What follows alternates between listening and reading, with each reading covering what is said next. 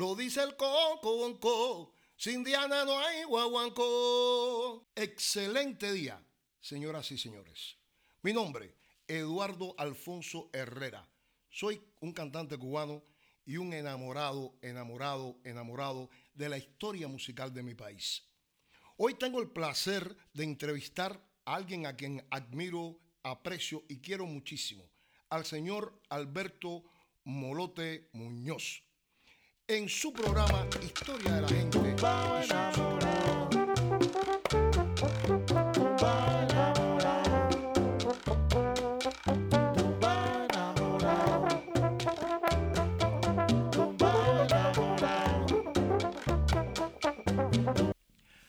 Alberto, casi es imposible imaginar cuántas anécdotas, historias, pataquines, ¿por qué no? Chismes y experiencias vividas en esta primera parte de la gira en Londres, con tantas personalidades de un carisma excepcional.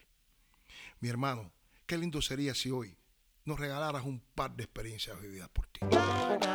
Sí, mira, hoy voy a contar anécdotas simpáticas de personajes que no son tan conocidos eh, por el público internacional, pero sí grandes músicos de Cuba, pero también músicos que tenían un talento para hacer reír a nosotros mismos. Quiero decir, eh, hicieron que la gira fuera súper simpática y más amena. Pues para empezar, tengo que contar algunas anécdotas del señor Pío Leiva. Ese sí, es uno de los más conocidos y uno de los más importantes de este proyecto Buena Vista Social Club y Afro-Cuban All Stars. Pues Pío Leiva era tan simpático, tan simpático, que podría estar todo un día haciendo chistes a tal punto que nosotros, los más jóvenes, cuando él venía, a veces decíamos, uff, con Pío, ahora aquí no quiero. Pío era incansable. A sus 80 años podría estar haciendo chistes uno tras de otro. Yo recuerdo uno que, que lo tengo ahora en mi memoria, me viene, hubo una vez que Pío venía en sus manos con mucho dinero. Era los, era los comienzos de la gira eh, con los Afro-Cuban All Stars en el 1997. En aquellos tiempos todavía no estaba unificada la Unión Europea. Es decir, que cada país tenía su propia moneda. Marcos suizo, libras esterlinas, francos franceses, pesetas españolas, florines holandeses, marcos alemanes. Teníamos de todo. Entonces, Pío Leiva, con todo un montón de dinero de muchos países, fue a donde estaba nuestro trompetista Daniel. Daniel, y le dijo, Daniel, ¿me podrías contar este dinero y me podrías decir cuánto dinero hay en dólares? Es decir, él quería la, la conversión de todo este dinero. Daniel dijo, claro que sí, Pío, ven acá, dame acá el dinero, yo te lo hago, yo, eh, yo sé cómo hacerlo. Y ahí empezó Daniel a contar todo ese dinero. Y al final, después de 40 minutos, 20 minutos, no me recuerdo el tiempo, fue donde estaba Pío y le dijo, Pío, mira, aquí tienes tanto y tanto dinero en dólares. Pío lo miró y le dijo, Daniel, esa cuenta no está bien. Daniel dijo, ¿cómo? ¿Pero, qué me dices, Pío? dice, no, Daniel, no está bien porque las libras son tanto, porque una libra es tanto en dólar. Y, y empezó así a sacar una cuenta. Y dijo, y en total hay tanto dinero. Nosotros que estábamos escuchando aquello decíamos, pero Pío, pero si tú sabes contar, ¿para qué? Tú haces a Daniel contar y dice, no, no, no, porque yo quería saber si Daniel sabía contar. Y ahí nosotros empezábamos a reírnos, ¿no? Pero, y decían, no, pero Pío, eso. dice, no, no, no, porque Daniel tiene que estar claro con, con los cambios de la moneda. dice, pero, pero Pío. Y, y ahí esas son cosas de, de las que Pío uno se queda asombrado. Alberto, yo tuve la oportunidad de, conocer a Pío Leiva, un hombre impresionante, eh, el clásico jodedor cubano, un hombre que viene caminando y ya está pensando qué te va a decir y sabe cuál es la respuesta que tú le vas a dar. Eso es impresionante, un hombre que ya cuando lo conocí ya estaba por encima del secteto habanero, era más de 70, pero entero el hombre. Pues más de Pío Recuerdo que el día que la empresa inglesa, es decir, la gran discográfica inglesa, contrató a los grandes músicos, Ibrahim, Omara, eh, Cachaito, el Guajiro Mirabal, eh, Aguaje Ramos, Pío también estaba en esa reunión. Cuando se acabó la reunión, todo el mundo bajó y todo el mundo empezó a contarnos a los otros, ¿no? Bueno, me han firmado por tantos años y por tanto dinero y así. Y nosotros le preguntamos, bueno, Pío, ¿y tú? Y Pío dijo, yo, no, no, yo no soy un esclavo. Dijo, coño, Pío, pero ¿cómo que esclavo si te pagan? dice, no, no, no, yo no soy un esclavo. Yo quiero ser libre como el viento. Pío, ¿cómo que libre? ¿Qué es eso, Pío? Dice, yo quiero ser libre como el viento. Yo quiero tocar y que me paguen. Mañana si quiero venir aquí, vengo aquí. Si no, no vengo. Y si pasado mañana tú me llamas a trabajar y me pagas lo que yo quiero, me voy contigo. Pero eso es una esclavitud. Y yo, Pío, pero... Y lo, lo, lo difícil de Pío y lo cómico de Pío era que él decía algunas verdades con una risa y tú no sabías si está hablando en broma o está diciendo las cosas serias. Pío decía, yo no trabajo para el inglés. No, no, no, no, no. pero Pío, ¿cómo que dice? No, no, eso es eh, la revolución y los Fidel y los mambises lucharon para que yo no fuera un esclavo. ¿Cómo yo? Ah, esta gente son unos esclavos. Pero Pío, y ahí empezó con todo eso de esclavos y nosotros le dijimos, ya Pío, tú lo que estás es jodiendo. Y eso era, Pío era un gran jodedor cubano. Simple él sí tenía razón. Él le gustaba a sus 83 años, le gustaba salir con su hija y ir con cualquiera, con la gente, disfrutar con la gente, con cualquiera. Y a él, para él parecía estar firmado con una compañía, estar atado a la compañía. Cosas de pío. Molote, una de las figuras más consolidadas en la década de los años 40 y 50 sin duda fue Pío Leiva, el montunero de Cuba. Y escuchando tus historias, mi hermano, sobre él, consolido, se consolida, se reafirma mi concepto, que el humor agudiza el intelecto, obligándote a pensar. Hay otra historia de Pío Leiva. Bueno, Pío Leiva, cuando nosotros hacíamos los viajes y teníamos que ir a muchos aeropuertos y llenar muchos formularios para, para aduana, y para, para, sí, sí, para poder ingresar a los otros países y nos daban pequeños formularios. Pío venía con el lápiz y decía, oh, ¿me puedes ayudar? ¿Me puedes rellenar el papel? Y la gente decía, sí, sí, Pío, como que no. Y empezábamos a rellenarle el papel a Pío. Pío se miraba, miraba a los demás y decía, mira, mira, mira, este es esclavo mío, yo, yo lo mando a él y él me escribe. Y la gente, eh, pío, pío, coño, pío, ¿qué te pasa? Y dice, no, no, no, tú eres mi esclavo, sigue, sigue, sigue haciéndome eso. Bueno, nosotros lo dejábamos pasar, pero había veces que ya eh, un día nos pusimos de acuerdo todos los demás y decíamos, no, no, no, no le vamos a rellenar nada, Pío, que se lo arregle él solo. Y creo que fue en Estados Unidos una gira que Pío, la primera vez que fuimos a Estados Unidos, que había que rellenar muchos formularios y Pío vino a donde estábamos nosotros y dijo, ¿me podés rellenar el formulario? Y la gente dijo, no, Pío, tú arréglatelas tú ahora como tú puedas, tú rellena tu formulario. Pío fue, ah, sí, ustedes no me quieren ayudar, está bien.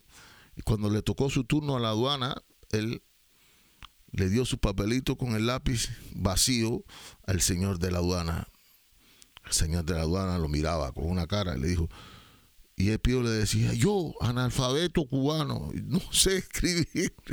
Y nosotros detrás muertos de la risa, porque todo el mundo estaba en la expectativa. Ay, ¿qué va a pasar ahora? Con Pío que no rellenó el formulario. Pío dijo, no, no, no. Yo soy un analfabeto cubano. El tipo no entendía porque era... Y para terminar la historia de Pío, que son muchos cuentos, ¿eh? hay uno que, es un poco difícil para mí contarlos, pero bueno, es Pío era una gran estrella y aparte era un hombre muy simpático.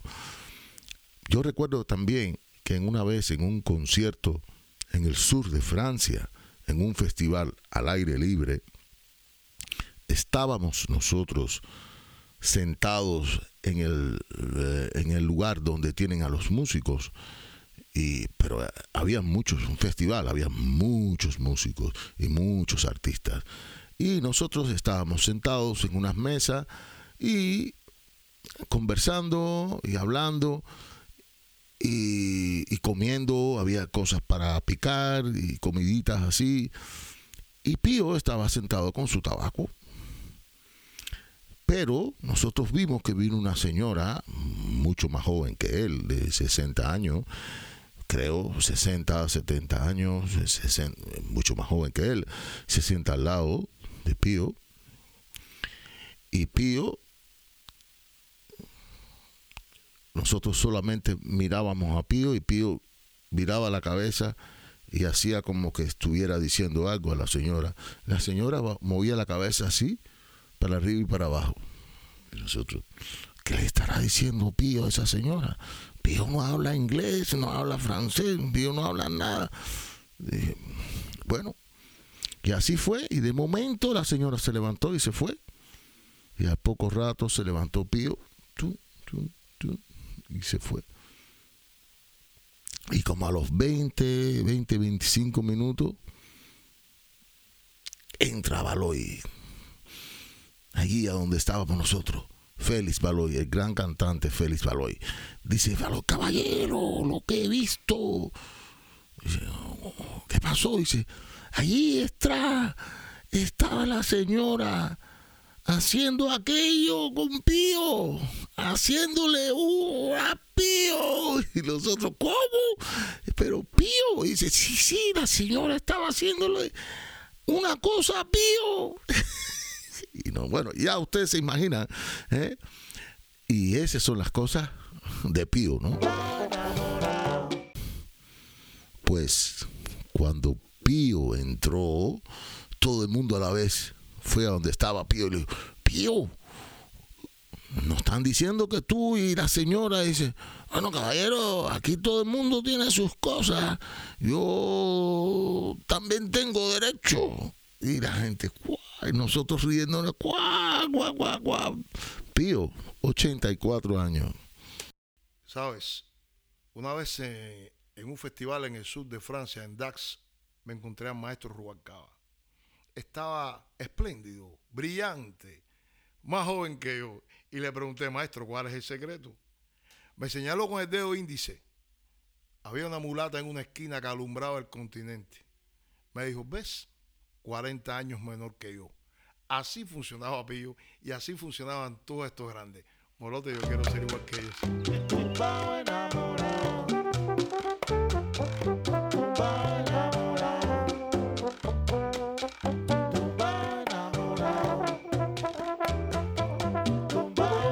Oye, Alberto, el mismísimo Pilla Leiva compone el tema El Mentiroso. Un hombre risueño, jacarandoso y siempre soltando humo a los cuatro vientos. Pero la pregunta está, ¿era pío o no mentiroso?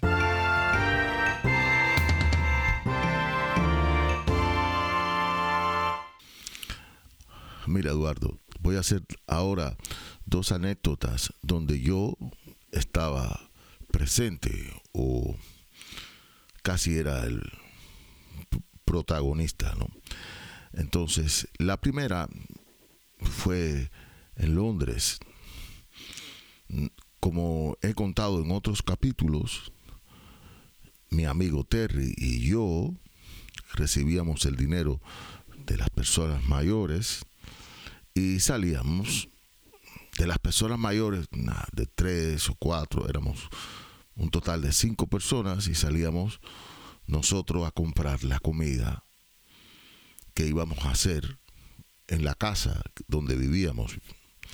Entonces Terry y yo nos gustaba mucho hacer esto, salíamos por la mañana, íbamos buscando la comida en los supermercados que hay eh, por ahí cerca donde estábamos nosotros, que había muchos, y nosotros fuimos buscando, claro, lo más barato, lo más barato, y siempre vamos a buscar lo más barato y lo más barato. Hasta que un día nosotros llegamos a un lugar donde había eh, carne y yo creo, yo recuerdo que vi unos paquetes de picadillo que tenían una franja azul que decían económico.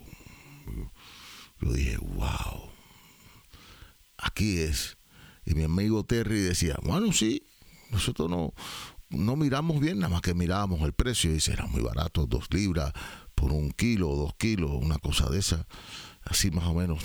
Y entonces compramos aquel picadillo, muy contento, fuimos a la casa, yo lo preparé, mi, mi amigo Terry dijo, bueno caballero, hoy tenemos picadillo y vamos a hacer un picadillo a la habanera con papas y así fue. Y aceitunas y alcaparras, todo eso habíamos podido comprar. Y aquel picadillo, yo sí veía, pues es, esto es un picadillo un poco raro, pero nada. Pero bueno, carne, va, picamos todo el picadillo, lo echamos a una olla y aquello empezamos a cocinar y sabía bien, sabía bien. Y entonces a la hora de la comida, que siempre era por las 3 o las 4 de la tarde, ya poníamos una mesa y nos sentábamos amadito, plana, eh, aguaje, estaba Yanko también, ya se había incorporado a la gira con nosotros, y estaba Yanko, y eh, Terry y yo. Y eh, sirvo su arroz y picadillo y no me acuerdo qué otra cosa más, pero el arroz y el picadillo. Y la gente comía el picadillo y me miraba así. Entonces, uno de los más, Yanko, que era más joven, se levantó y fue para, el, para la basura y cogió el, el, el sobre del picadillo cuando miró, dijo, ¿soya? ¿Picadillo de soya? Fue para allá, caballero, molote, mira lo que nos está metiendo a nosotros, picadillo de soya. Nosotros venir de Cuba, que estamos cansados de comer picadillo de soya, y ahora aquí en Londres, picadillo de soya. Bueno, allí se formó todo un, una, una gran eh, momento simpático, todo el mundo diciéndome cosas. Terry decía, no, yo, yo no sé, eso fuiste tú. Y mira, Eduardo, la otra anécdota que yo estoy involucrado fue nosotros que teníamos largos viajes en autobús de un punto A a un punto B para hacer un concierto.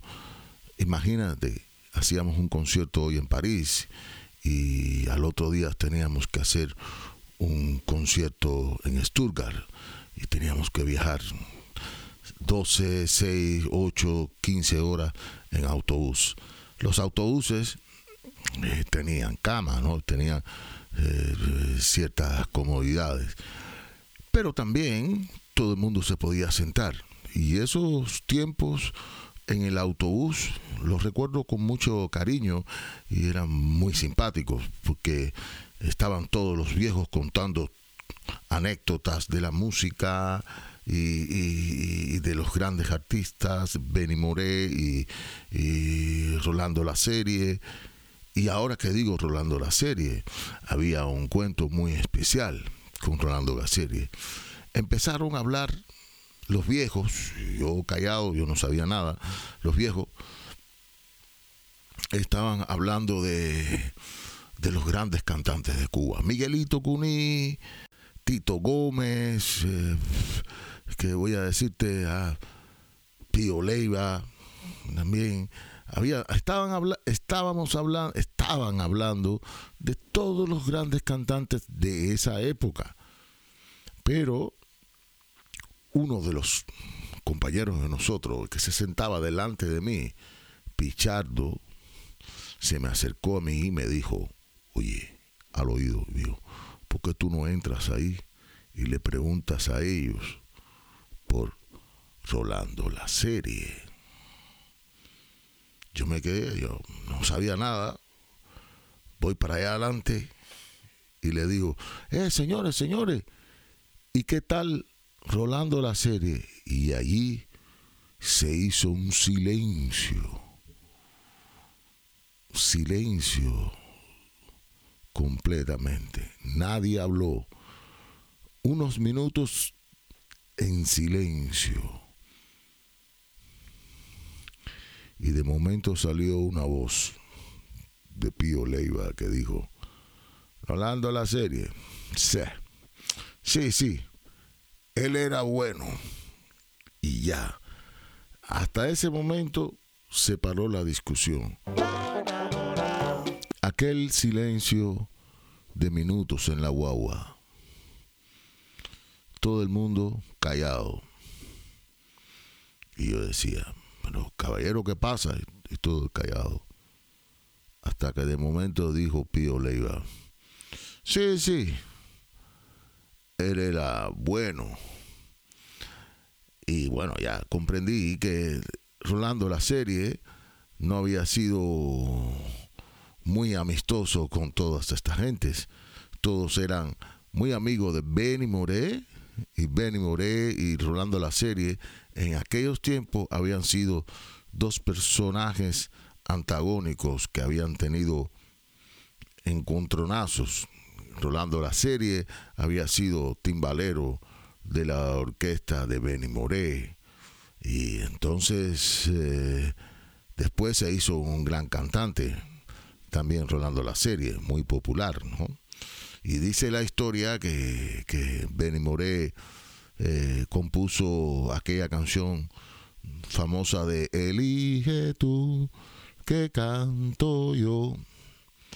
Y dice que se lo hizo a él y se lo hizo a, a otros cantantes de La Habana de aquellos tiempos, los más famosos del son. Lo que sí sé que años después yo escuché aquí donde vivo ahora, escuché un disco de Rolando la serie de aquellos años, de los años 60, y había una canción de él que decía, si tú quieres que te cante, yo te cantaré, yo te cantaré cantando y amaneceré. Mentiras tuyas, tú no me has olvidado. Es decir, que había toda esa cuestión de bronca entre Benny Moré y Rolando la serie. Pero en este cuento estaba yo involucrado. Escuchando historias como estas repletas de humor popular, el resultado enriquece el alma. Gracias, mil gracias, Molote. Dijo el profeta, el agradecimiento es la memoria del corazón. Y hoy te estoy muy agradecido, Molote, por darme la oportunidad de entrevistarte aquí en tu programa, en este lindo programa de historia de la gente y su música.